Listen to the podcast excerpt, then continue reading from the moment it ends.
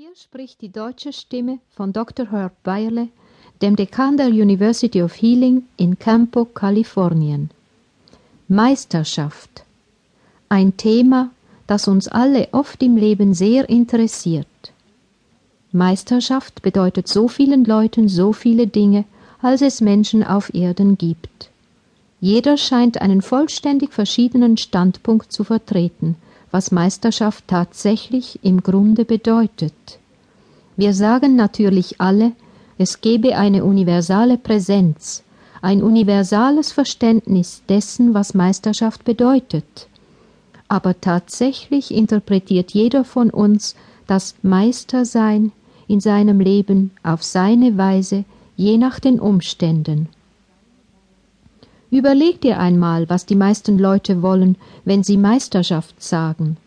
Einige denken an Meisterschaft über ihre Finanzen, andere denken an Meisterschaft im Geschäft, in persönlichen Beziehungen, körperliche Ganzheit. Was immer es sein mag, es ist jedenfalls etwas ganz Individuelles, etwas, was jede Person für sich als wichtig erachtet. Woran denkst du, wenn du an Meistersein denkst? Was betrachtest du als wirklich wichtig? Wir denken oft an große Maler, an Meistermaler. Wir sprechen von Meisterspenglern, ja Meisterhandwerkern. Wir denken an Leute, die Meister in ihren Beschäftigungen sind, Meister in ihrem Beruf. Und das ist alles sehr gut. Es ist tatsächlich auf einer bestimmten Bewusstseinsebene sehr wichtig.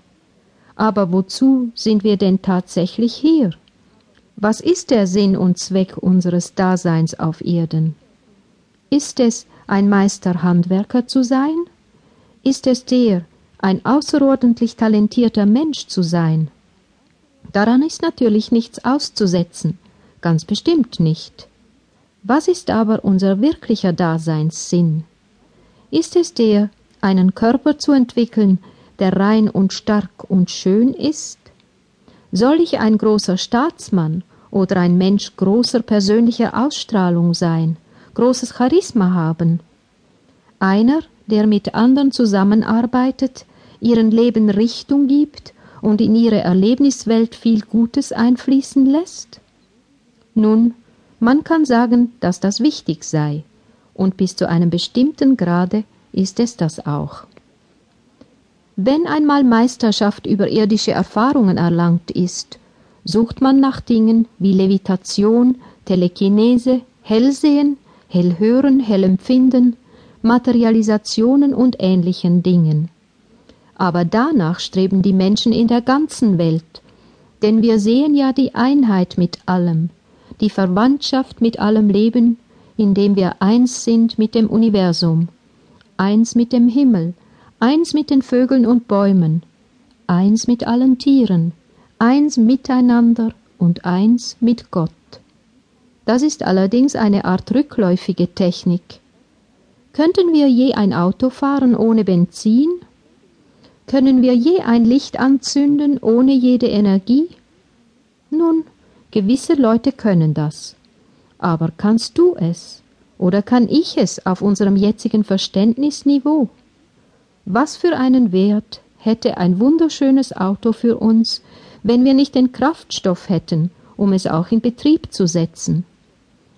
Wir könnten einen unglaublich teuren Luxuswagen haben, mit allen Extras und allem Zubehör eines außerordentlich schönen Autos, mit Klimaanlage, Radio, Stereo, auf den Körper geformte Sitze, elektrisch betriebene Scheiben, alles, was ein Auto nur haben kann.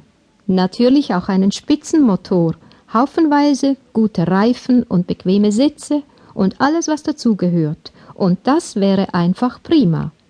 Wenn man sich aber nicht klar ist, was für eine Energie notwendig ist, um den Wagen in Bewegung zu setzen, dann wäre dieser Wagen von geringem Nutzen für uns. Dann wäre dieser Wagen etwa so wie ein schöner Körper, wenn man kein sehr klares Verständnis hat von dem, wer und was man ist. Das trifft sehr oft auf viele Menschen zu. Sie haben ihr physisches, ihr körperliches Gefährt sozusagen ein Superchassis entwickelt, und ihr Körper ist vielleicht erstaunlich schön.